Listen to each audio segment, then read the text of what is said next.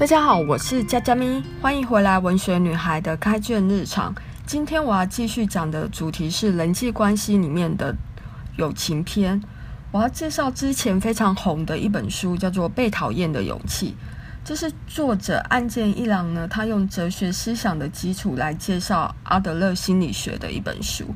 书里面呢，是以年轻人跟哲学家对谈的方式来呈现。哲学家借着回答问题呢，来引导年轻人解决关于人生的各种疑问，譬如说是人际关系的问题，或者是如何接纳自己，如何让自己变得幸福等。作者的终极目标就是希望我们能够获得自由。作者在书里面提到说，人生的很多的问题都来自于人际关系。和他人相处时呢，作者说我们必须要拥有勇气。那要有两种勇气，第一种勇气就是受伤的勇气。在人际关系中不受伤，基本上是不可能的。如果我们想要跟别人当朋友，或者是建立关系，在踏出与人建立关系的那一步时，就难免会受到大大小小的伤，同时也可能会伤害别人。但若是因为害怕受伤就逃避的话，那就只能活在孤独之中。再来，第二种勇气就是被讨厌的勇气。书里面提到说，所谓的自由就是被人讨厌，因为那代表你没有活在他人的期待之中，你照自己的生活方式来过活，对于自己的人生负起责任。你不会想要去讨好别人，你不会假装，也不会因为害怕。失去别人的友情就勉强自己，那这就是自由。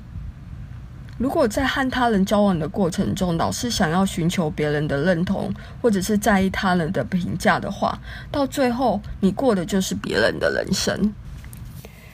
作者在书里面提到了一些和他人交往以及建立关系的方式，我把这些内容呢大致整理成五点，然后解释如下：第一点。就是要把别人当成是伙伴，而不是竞争的对手。在追求卓越的过程之中，我们有时候会和别人拼输赢，然后想要得第一。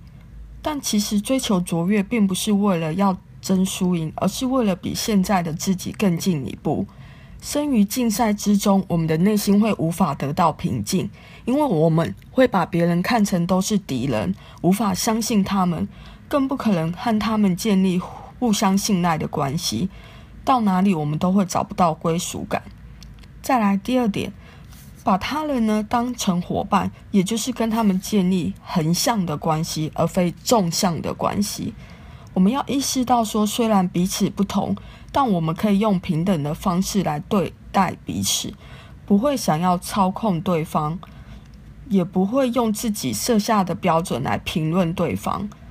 对方不需要满足我们的期望，而我们也不用去满足对方的期望。在这段关系里面呢，我们彼此都可以自由自在地展现自我。第三点，我们要做到课题分离，因为在人际关系里面，我们都是平等的。我不会摆出比你强的姿态，然后试图去干预你的人生选择。阿德勒说，人际关系的纷争大部分都是因为一脚踩进了别人的课题里面，或自己的课题被别人干预。我们要做到课题分离，相信别人有能力处理自己的问题。